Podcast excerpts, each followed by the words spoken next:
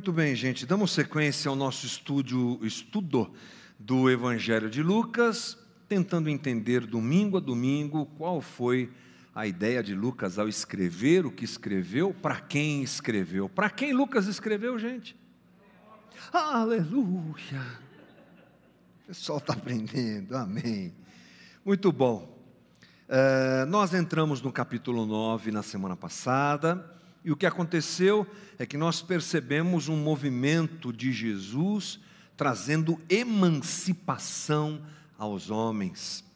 Jesus enviou seus discípulos para que eles vivessem essa experiência libertadora, transformadora, sendo instrumentos de Deus para isso eles são dotados de capacidade para libertar, curar e anunciar o Evangelho, coisa que a gente vive dentro do reino de Deus, nesse mundo que jaz no maligno, um movimento realmente lindo de Deus realizado em nós e convocando cada um de nós a sermos seus instrumentos para que isso aconteça também.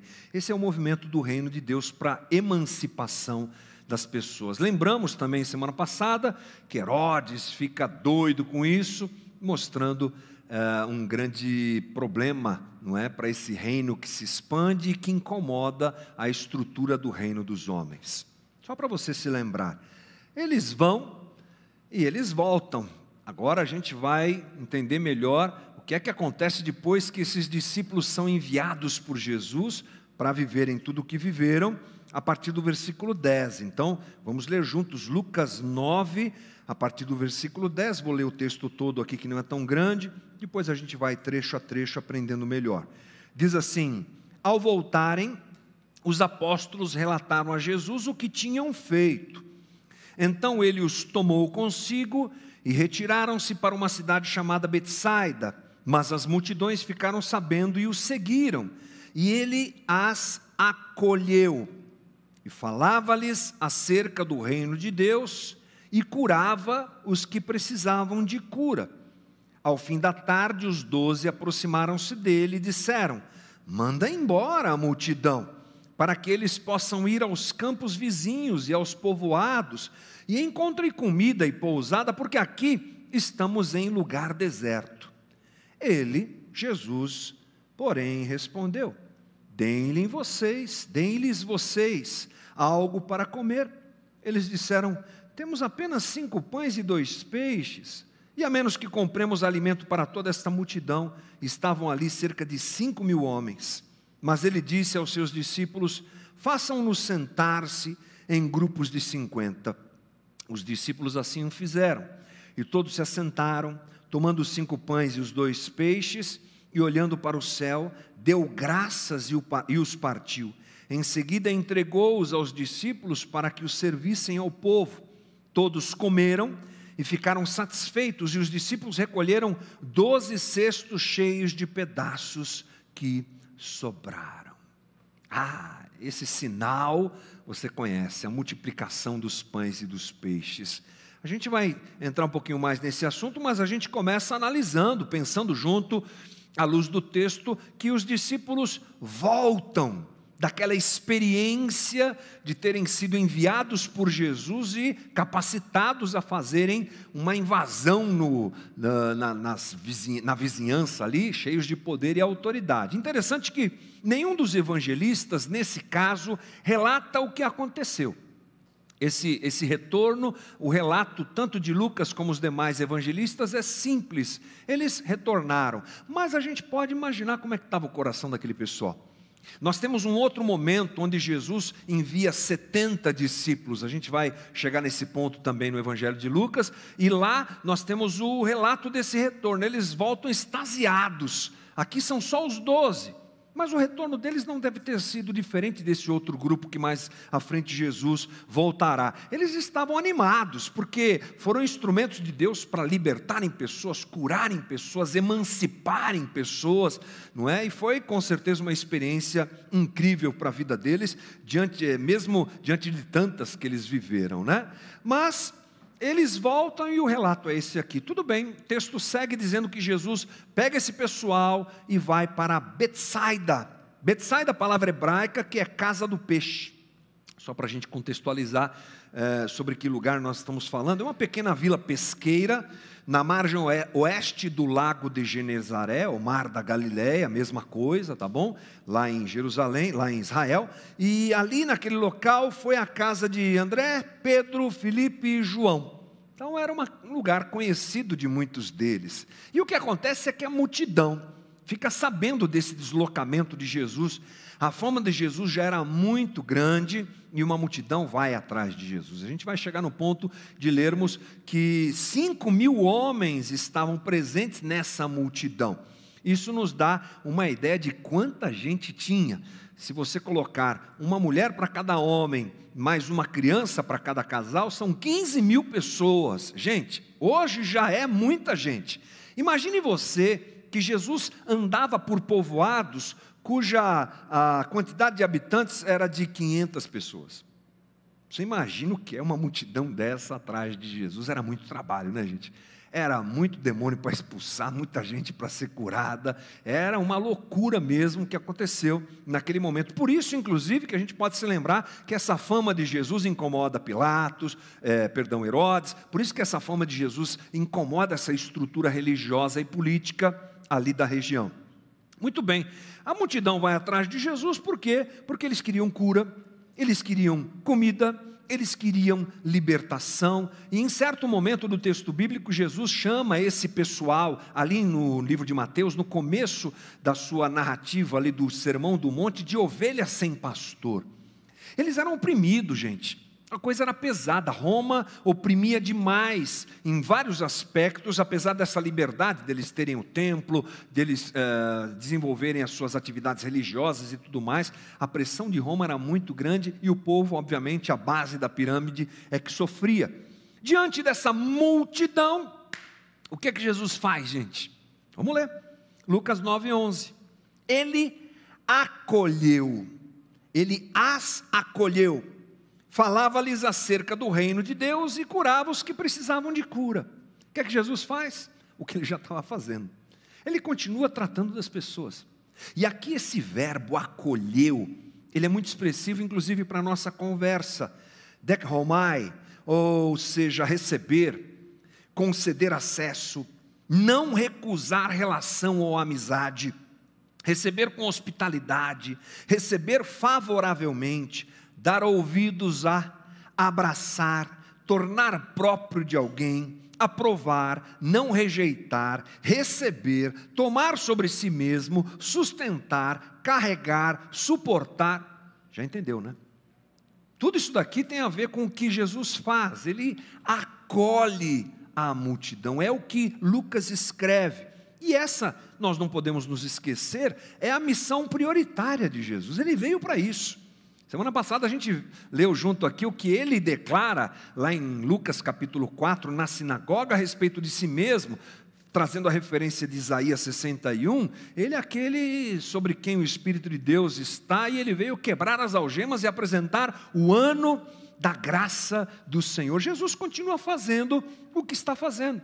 Aquele processo de cura, libertação, emancipação, é o que Jesus continua fazendo agora com essa multidão que o segue. Muito bem, o dia inteiro isso acontece. E o dia vai indo embora, a noite vai chegando, e aí os discípulos. Ah, os discípulos. No 12, a gente percebe o que acontece com os discípulos. Ao fim da tarde, os doze aproximaram-se dele e disseram: manda embora a multidão para que eles possam ir aos campos vizinhos e aos povoados e encontrem comida e pousada, porque aqui estamos em lugar deserto. Interessante, não é? Diante da multidão e das suas necessidades, os discípulos dizem a Jesus: acolhe a multidão. Não, eles dizem: despede a multidão, manda embora a multidão.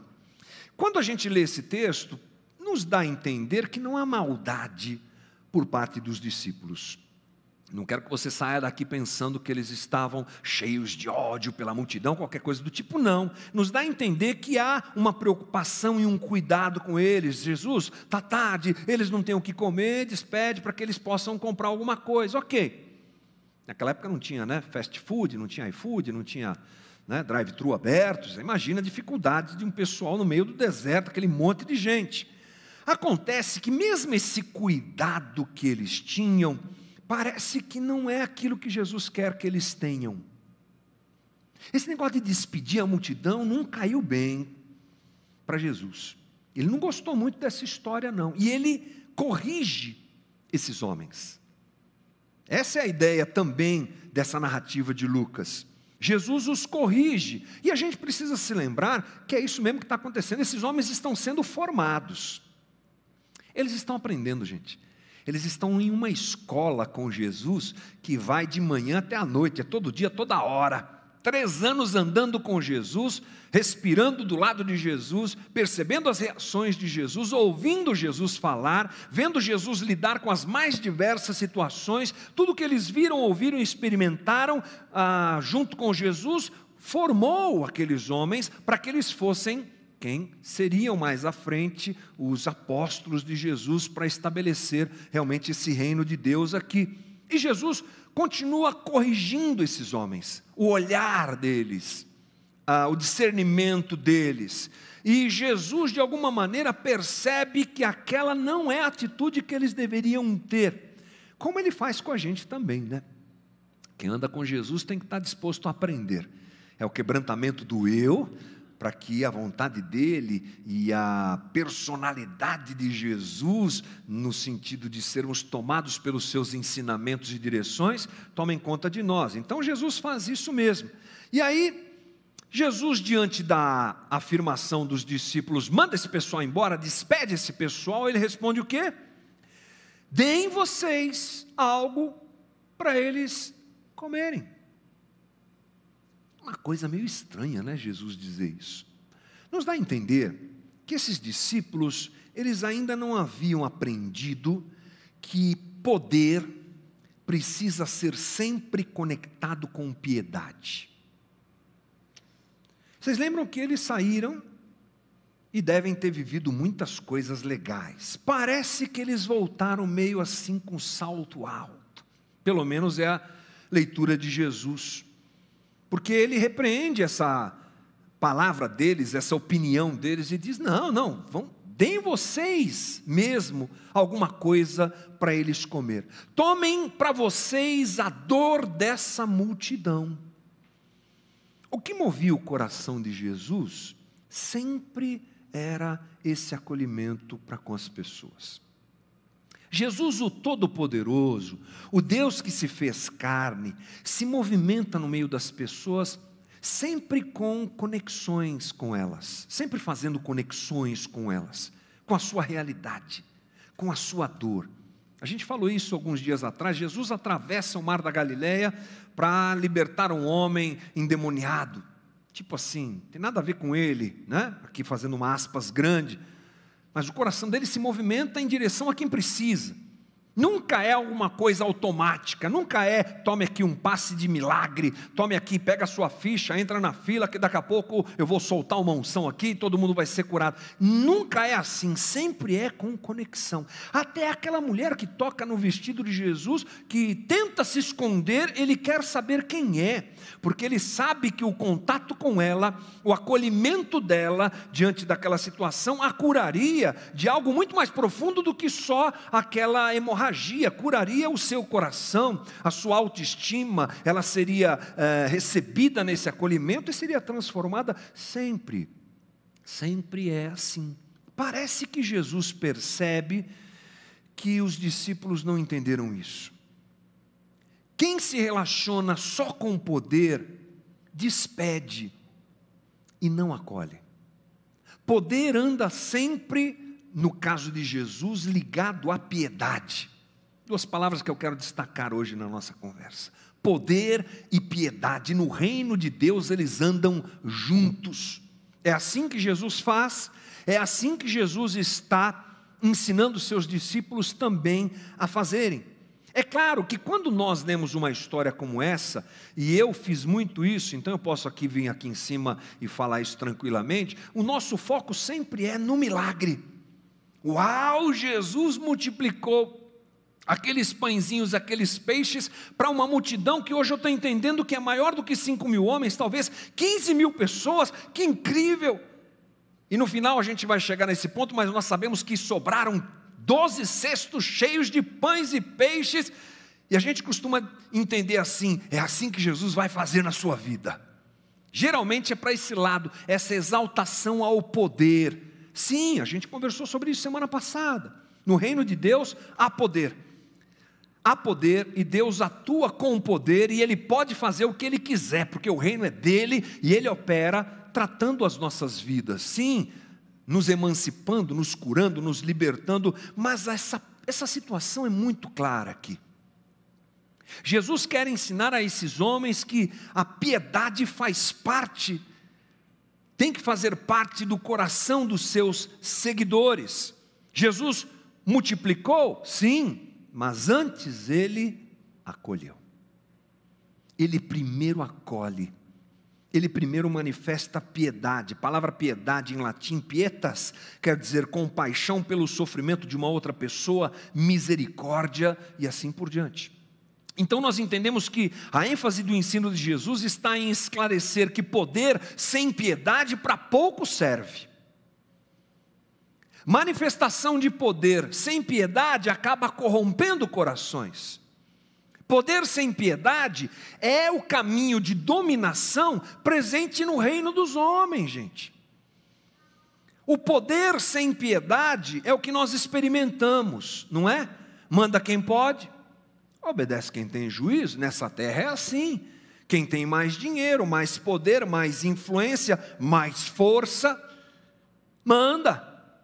É o domínio, é a manifestação do poder, não com piedade, mas com agressividade e dominação. No reino de Deus a coisa não funciona assim.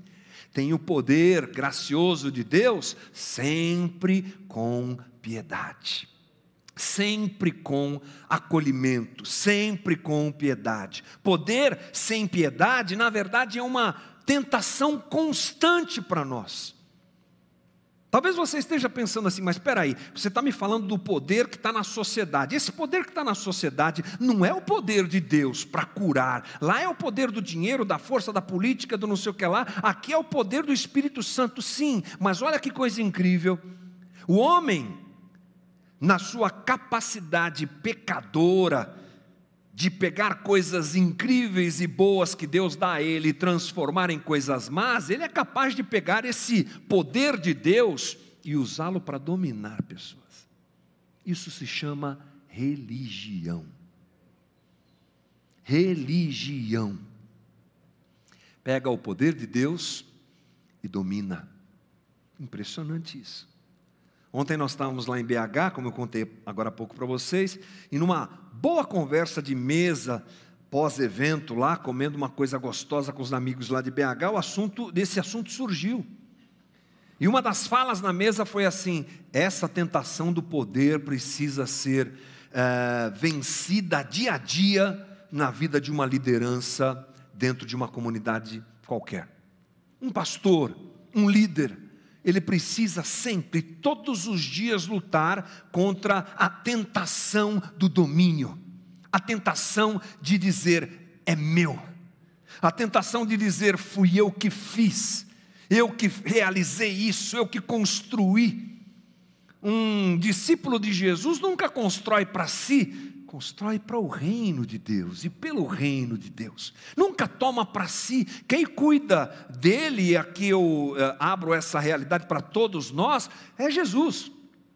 Jesus cuida de nós. Dentro do reino tem suprimento, tem cuidado, o próprio corpo gera isso, mas todos nós devemos fugir dessa possibilidade de usar o poder como massa de manobra, como instrumento de opressão e de controle. É o que Jesus está dizendo. Jesus avisa, avisa aos seus discípulos: tentação, é, essa tentação é uma tentação constante. Domínio, controle, poder é algo que bate a porta de todos nós todos os dias.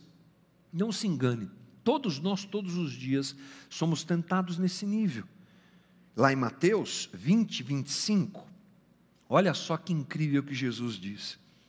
Jesus o chamou e disse: Vocês sabem que os governantes das nações as dominam e as pessoas importantes exercem poder sobre elas. Não será assim entre vocês. Ao contrário, quem quiser tornar-se importante entre vocês deverá ser servo, e quem quiser ser o primeiro deverá ser escravo. É assim que o reino de Deus funciona. E Jesus gasta tempo e ensina os discípulos nesse sentido, e ensina a todos nós nesse sentido. Poder sem acolhimento não serve para nada, se torna instrumento de controle ou coisa do tipo. Bom, é, eu acho que algumas coisas aqui são importantes, que eu quero destacar nessa conversa, na sequência do texto, inclusive. Jesus ensina que os, aos seus discípulos que eles devem fazer da dor alheia a sua dor. Eu ouvi isso e eu não vou esquecer nunca mais. Pastor Zé Machado, lá no Seminário Servo de Cristo, numa aula de vocação pastoral, soltou a seguinte frase: O pastor habita na dor alheia. Eu falei, uau, é isso mesmo. Mas eu quero colocar essa frase aqui para você, incluindo todos nós. Um cristão habita na dor alheia. Um discípulo de Jesus habita na dor alheia. Jesus é o exemplo claro disso. O olhar dele está sempre voltado aos que sofrem. Pensa comigo, despedir a multidão no deserto, você acha que resolveria alguma coisa? Não tinha uma vendinha lá do lado, não, para comprar nada, não tinha. O que, que esse pessoal vai fazer? 15 mil pessoas, a dor deles, o sofrimento deles, a fome deles, o desespero deles, era o olhar de Jesus, ele se enquadrava dentro daquilo, ele, e nós sabemos disso, que o ápice desse tomar a dor do outro é expresso, expresso completamente na cruz. Mas o dia a dia de Jesus era assim. Talvez os discípulos quisessem se livrar também, essa é uma, uma outra possibilidade de interpretação, eh, quisessem se livrar do problema e da responsabilidade, mas não é assim que Jesus faz e não é assim que ele ensina os seus discípulos. A dor do outro me importa. A dor do outro me importa. Esse é o Deus da tua Bíblia, irmão. O Deus da nossa Bíblia, o Deus do cristianismo, o Jeová e a Vé lá do Antigo Testamento, já era assim. Algumas pessoas têm problema com o Antigo Testamento porque não conseguem enxergar um Deus gracioso lá. A gente já falou isso aqui, Marcião um cara lá no primeiro século, segundo século, ele trouxe essa ideia de que o Deus do Antigo Testamento é um que é muito malvado, muito duro, ele é muito caprichoso, ele quer que todo mundo adore ele, senão ele mata todo mundo. Agora aqui vem Jesus, já é outro amoroso. Não, não, não, é o mesmo Deus. E lá tem amor. Aonde no Antigo Testamento, sim. Lá tem amor, lá tem compaixão, lá tem um Deus que se coloca no lugar do outro e que traz a dor do outro para si. Olha só, por exemplo, Êxodo, Êxodo 3, versículo 7. Disse o Senhor: De fato tenho visto a opressão sobre o meu povo no Egito, tenho escutado o seu clamor por causa dos seus feitores, e sei quanto eles estão sofrendo, por isso desci para livrá-los das mãos dos egípcios e tirá-los daqui. Aquele povo no Egito, 400 anos de escravidão, começa a chorar, começa a pedir que o Deus dos seus antepassados os visitasse, e Deus não despreza aquilo, ele se faz presente, ele vai lá. A dor do outro incomoda o Deus Pai, mais presente no Antigo Testamento. Na verdade, a Trindade é assim: Pai, Filho e Espírito Santo. O Pai está mais clara a sua ação, temos mais clara a sua ação no Antigo Testamento, mas o Pai é piedoso e se condói da dor do outro. Jesus é piedoso. Estamos vendo isso aqui mas só para você lembrar, Mateus 20, 28, com o filho do homem que não veio para ser servido, mas veio para servir, ele veio para servir e para dar a sua vida em resgate por muitos. confirmando tudo aquilo que a gente vem falando aqui dessa piedade, desse poder que sem piedade não serve para nada. Mas agora, Jesus está ensinando seus discípulos, e mais à frente o Espírito Santo se fará presente. É bom a gente ter essa leitura, não é, da ação do Deus Pai mais presente no Antigo Testamento. Jesus estava lá, o Espírito Santo estava lá, é a Trindade presente, mas se destaca a pessoa do Pai.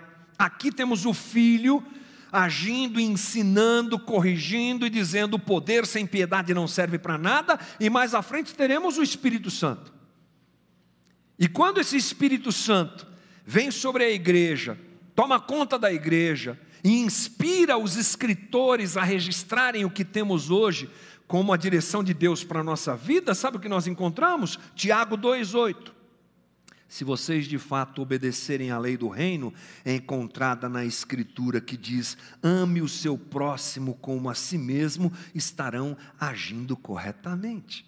A Trindade toda poderosa se apresenta em piedade plena. Não podemos esquecer nunca disso. Jesus também ensina que no reino de Deus o compartilhar pode resolver a vida da gente. É. Esse é um assunto que, se a gente não tomar cuidado, a gente acaba. É, aliás, por falar nesse assunto, frequentemente você é acusado de estar divulgando o comunismo, qualquer coisa do tipo. Mas o Evangelho, ele apresenta para nós a possibilidade de nós atenuarmos a nossa dor no compartilhar, quando esse sentimento pelo outro se transforma em ação. Quer ver? Lucas 9, 13. Então, perdão, ele, porém, respondeu: Dele em vocês algo para comer. Eles disseram: Temos apenas cinco pães e dois peixes, a menos que compremos alimento para toda a multidão. Estavam ali cinco mil homens. Interessante que, diante dessa impossibilidade, Jesus ele realiza esse sinal que é a multiplicação dos pães. Mas esse sinal ele parte de uma doação, você percebeu isso? A gente vai ler isso mais à frente. Ele parte de uma entrega. Cinco pães e dois peixes que vieram da onde? João diz de onde vieram esses cinco pães e dois peixes. Versículo 9 do capítulo 6 de João. Está aqui um rapaz com cinco pães de cevada e dois peixinhos, mas que é isso para tanta gente? Lucas não fala de onde veio esses cinco pães e dois peixes. Ok, isso não importa muito, mas é, é bom a gente se lembrar que ele veio de uma doação. Alguém compartilhou. Alguém dividiu. Nesse ato de divisão se manifesta a multiplicação de Jesus. O poder que vem do acolher, do dividir, do olhar para a dor do outro, de se doer pela dor do outro e fazer alguma coisa pela dor do outro, manifesta uma graça abundante que resolve o problema de todo mundo ali. No reino dos homens, você há de convir comigo que o que está presente, o que se destaca, é o eu e o meu. Se essa é uma realidade que nos aborda historicamente, ela agora é mais enfática ainda. Eu preciso ser feliz. Eu, o meu, o que é teu vai ser meu. Se eu puder arrancar o que é teu e tomar para mim, porque o que importa sou eu. No reino de Deus está presente a piedade e a generosidade. É a divisão. É aquela coisa que gera um movimento lindo dentro do reino, que supre pessoas, ajuda pessoas, e daqui a pouco é a nossa vez de ser ajudado. Sabe como é que é? Essa coisa funciona assim, uma dinâmica que é Deus que dirige. Onde o poder de Jesus se manifestou? Na piedade. A generosidade comunitária se manifestou, gente. Aquele movimento todo de entrega dos cinco pães e dois peixes, e depois de uma sobra tão grande de doze cestos cheios, manifesta, sabe o que? Uma generosidade comunitária. Todo mundo saiu bem, todo mundo saiu satisfeito. O poder de Jesus, o poder de Jesus se fez presente no meio da piedade. E a gente entende que ninguém ficou com a sobra dos doze cestos. Todo mundo comeu até se fartar e ninguém foi ganancioso. Um movimento lindo, que eu acho, inclusive, que nos ensina que nós podemos fazer muito.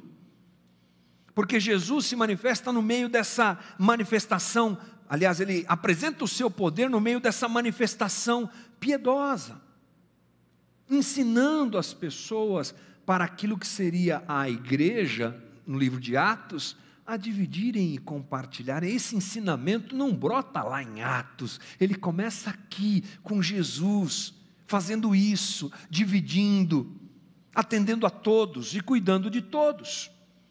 A nossa preocupação, perdão, a nossa preocupação com esse desprendimento, em sermos instrumentos de Deus nesse desprendimento, possibilita a manifestação do poder de Jesus na comunidade atendendo quem precisa.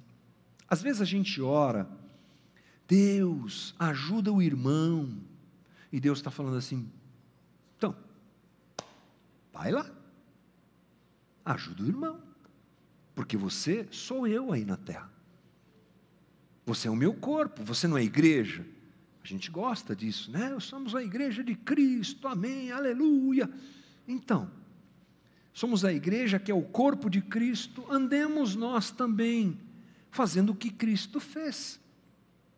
Essa é a ideia de ele ter deixado a igreja, representando a ele e fazendo o que ele fez. Mas vamos lá, tem uma cena final aqui, que leva a gente já para o final da nossa conversa também, que diz assim no versículo 14, Lucas 9, 14. Mas ele disse aos seus discípulos: façam-nos sentar-se em grupo de cinquenta. Os discípulos assim fizeram e todos se sentaram, se assentaram, tomando os cinco pães e os dois peixes, e olhando para o céu, deu graças e os partiu. Em seguida entregou-os aos discípulos para que servissem ao povo. Todos comeram e ficaram satisfeitos, e os discípulos recolheram doze cestos cheios de pedaços que sobraram. Eu antecipei um pouquinho dessas coisas agora, mas eu quero que você preste atenção no que Jesus fez.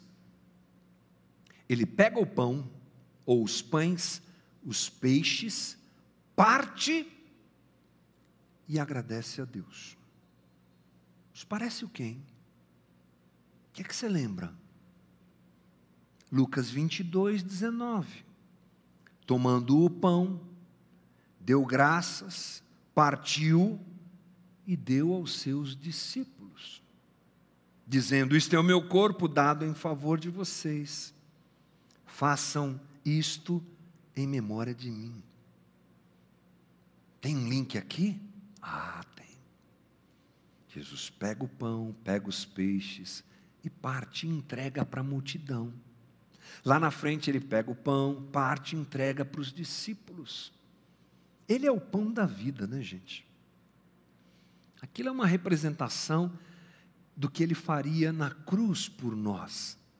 Mais à frente, ele institui isso na época da Páscoa, na ceia da Páscoa, partindo o pão e dando aos discípulos e dizendo: Eu vou morrer, lembrem-se disso e rememorizem isso frequentemente.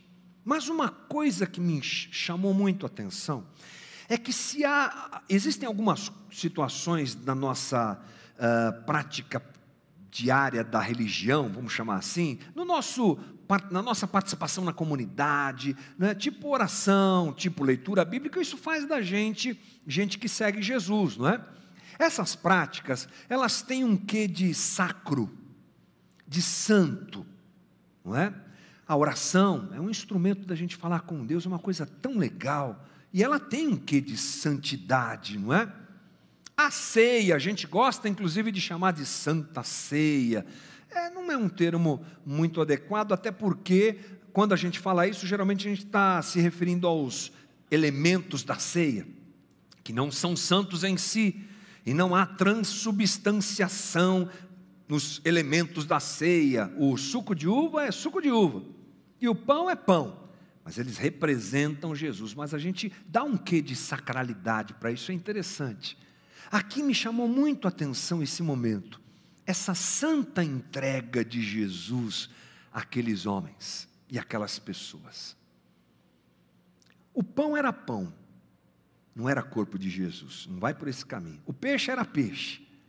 O que era santo era o que Jesus estava fazendo, distribuindo, coisa que ele vai replicar mais à frente com a representação do que ele fará na cruz. O ato de entrega em direção ao próximo tem um quê de sacralidade, gente. Tem um quê de santidade nisso, que a gente não percebe. A gente elegeu algumas coisas na nossa religião para santificar. A gente é assim, né? Por exemplo, domingo ir na igreja. É santo. Pode acontecer o que for, eu vou na igreja, é santo. É interessante isso. A gente santifica algumas coisas e outras não. Isso também é uma grande bobagem, porque a gente chama isso de dualismo, essa separação sacro e mundano, não é? Então, domingo eu vou para a igreja e lá eu entrego a Jesus minha vida, meu dia, tá, tá, tá, mas segunda-feira eu vou trabalhar. Já explicamos isso aqui algumas vezes, né? E lá no trabalho vale qualquer coisa, porque é trabalho, né? Dá a Deus o que é de Deus, dá a César o que é de César. Pega o texto, torce, retorce e faz essa loucura toda. A vida da gente é toda santa. A vida da gente é toda sacra. E o dividir da gente também é santo e sacro. Isso me causou um, uma coisa interessante quando eu entendi, percebi isso aqui na, no ensino de Jesus aos discípulos.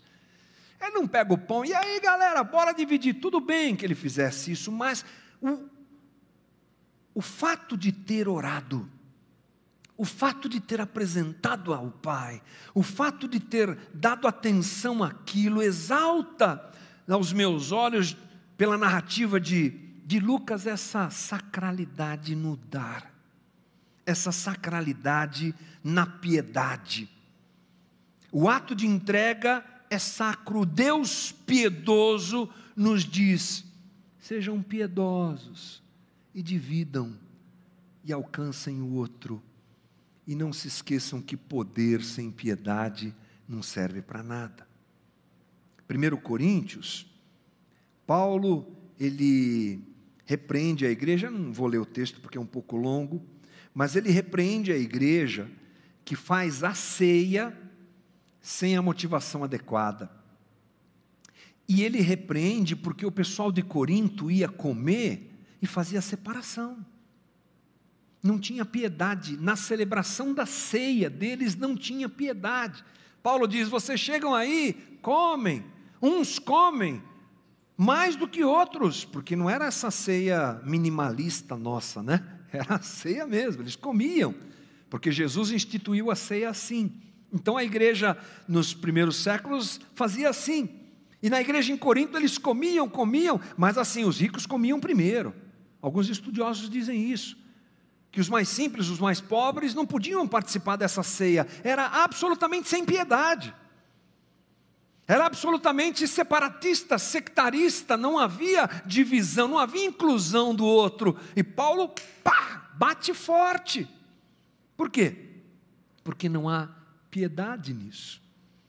E eu acho que nós perdemos um pouco desse sentimento, e precisamos resgatá-lo a santidade da manifestação da nossa piedade em direção ao outro. De que o que a gente faz é muito precioso, muito especial, ao socorrermos aqueles que precisam. Essa é uma manifestação realmente gerada por Deus no nosso coração. O ambiente da igreja, portanto, ele precisa ser altamente altamente piedoso. A gente gosta de pensar que o ambiente da igreja precisa ser altamente poderoso. Tem o seu espaço, a gente falou isso semana passada. Mas poder sem piedade corrompe. Poder sem olhar para o outro e para sua necessidade corrompe. Poder sem saber o que está acontecendo e sem ter a leitura adequada do Evangelho de Cristo corrompe. Portanto, a minha oração aqui, indo para o final da nossa conversa, é que Jesus nos faça discípulos piedosos, a mim e a você. Que não falte para nós o olhar para a necessidade do outro, em todos os aspectos. Que não falte para nós o discernimento de que tem gente chorando do lado da gente.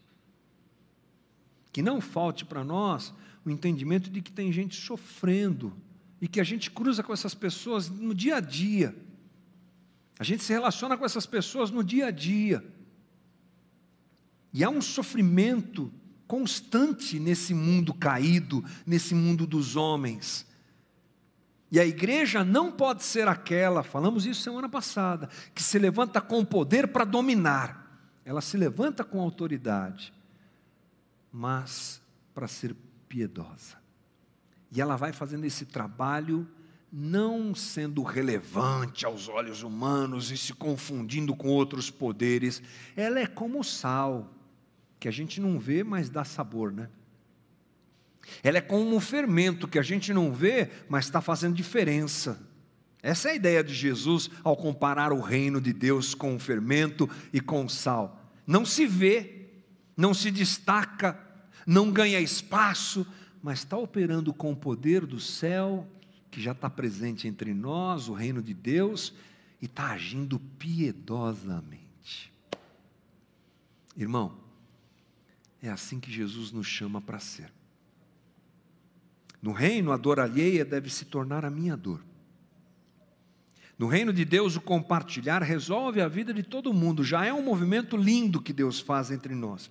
No reino de Deus, ir, em, ir de encontro ao outro ou manifestar a piedade é algo sacro. A igreja deve ser esse ambiente da piedade, prioritariamente, e não um ambiente só do poder que corrompe. Que Deus nos ajude nesse caminho em nome de Jesus. Amém. Sempre é desafiador. Sempre é. Nunca é simples. Nunca é simples. O Evangelho sempre confronta a gente.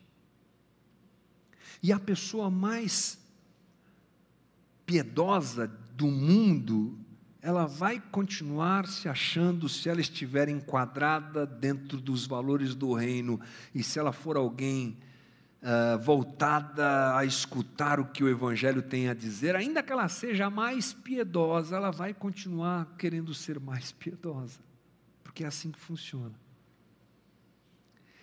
No mundo, às vezes aparecem algumas figuras que explodem em piedade, né?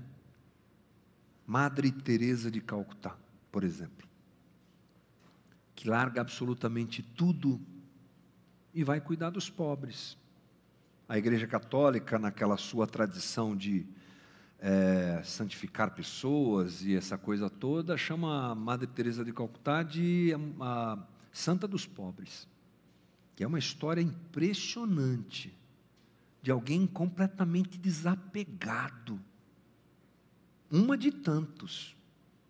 Temos vários e vários exemplos nesse sentido, de gente que coloca a sua vida completamente à disposição do outro, e a dor do outro move tanto o coração dessa pessoa que ela fala: peraí, deixa eu largar, tá, larga tudo. Eu não sei se entre nós surgirá um outro modelo desse. Quem sabe? Seria incrível ter alguém com a gente com essa carga de piedade, mas de modo geral, todos nós precisamos pedir: Jesus, faz da gente gente piedosa. Faz da gente gente voltada ao outro. Que Deus nos ajude em nome de Jesus. Vamos orar, gente. Fica de pé comigo. Manhã de quebrantamento, eu espero. Manhã de reavaliação, eu espero manhã de reajuste da nossa conduta e dos nossos valores diante de Cristo, eu espero. Manhã de menos apego e mais entrega, eu espero. Faz isso em nós, Jesus. Faz isso em nós. Tão egoístas que somos, tão voltados ao nosso próprio eu que somos, estamos diante do Senhor juntos agora te pedindo tem misericórdia de nós. O Senhor não tomou conta de nenhum daqueles cestos. O Senhor não disse para os seus discípulos se apropriarem daqueles cestos como mérito do que fizeram. Tudo foi entregue. E isso sinaliza, já sinalizava o que o Senhor faria plenamente na cruz. Tu és o nosso modelo maior, Jesus. Tu és o nosso ensinador maior. Tu és o nosso mestre, Jesus. E hoje, queremos, como aqueles discípulos, aprender, aprendermos isso. Sabe por quê, Senhor? Nós gostamos de poder, nós gostamos de dominar, nós gostamos de nos sobrepor, nós gostamos até de indevidamente usar o Evangelho para dominar pessoas na sua carência nós gostamos, Senhor, que nos sirvam. Nós gostamos de estar por cima. Somos esses pecadores miseráveis diante do Senhor agora, pedindo: tem misericórdia da gente. Provavelmente tenha sido esse o sentimento dos discípulos, que viram como Jesus agiu ali. Que seja esse o nosso sentimento homens e mulheres de coração quebrantado, em direção ao outro, absorvendo, acolhendo, não despedindo, acolhendo a dor alheia, nos incomodando com os invisíveis da sociedade, nos incomodando com os pouco privilegiados da sociedade, nos incomodando onde há dor seja na vida do rico, seja na vida do pobre, porque todos carregam dor. Que, faça, que façamos da dor do outro a nossa dor e no, nos coloquemos como Jesus, sendo teus instrumentos, ainda que imperfeitos, ainda que pecadores. Faz isso em nós, mas que não seja um apelo religioso, Jesus, que seja na prática da santidade da vida cristã. Que o nosso coração se quebrante e nasça um novo homem, uma nova mulher, um novo ser humano, menos egoísta, menos em si mesmado, menos preocupado consigo, capaz de dividir, de entregar e praticar esse movimento santo em direção a outra vida, Jesus. Faz da nossa comunidade uma comunidade assim me ajuda a inspirar meus irmãos a viverem assim, Jesus. Nos ajuda a absorver os teus ensinamentos e dá-nos graça. Obrigado pelas oportunidades que o Senhor tem nos dado para sermos piedosos e empurra para longe de nós o apego ao poder, ao domínio, o apego àquilo que tanto faz mal para a gente, como o Senhor já nos ensinou faz a gente se apegar ao que é teu, ao que faz bem para nós. A piedade, o dividir, o compartilhar, o amar ao outro como a mim mesmo. Ajuda-nos nisso, Senhor, e nos dá graça. Obrigado por essa boa manhã. Dá a mim e aos meus irmãos aqui uma boa tarde de domingo e também uma boa semana, Senhor. Que essas palavras ecoem dentro de nós, gerem quebrantamento, reflexão e transformação do nosso caráter à figura de Cristo. Nos ajuda. É a nossa oração nessa manhã, em nome de Jesus. Amém. Amém.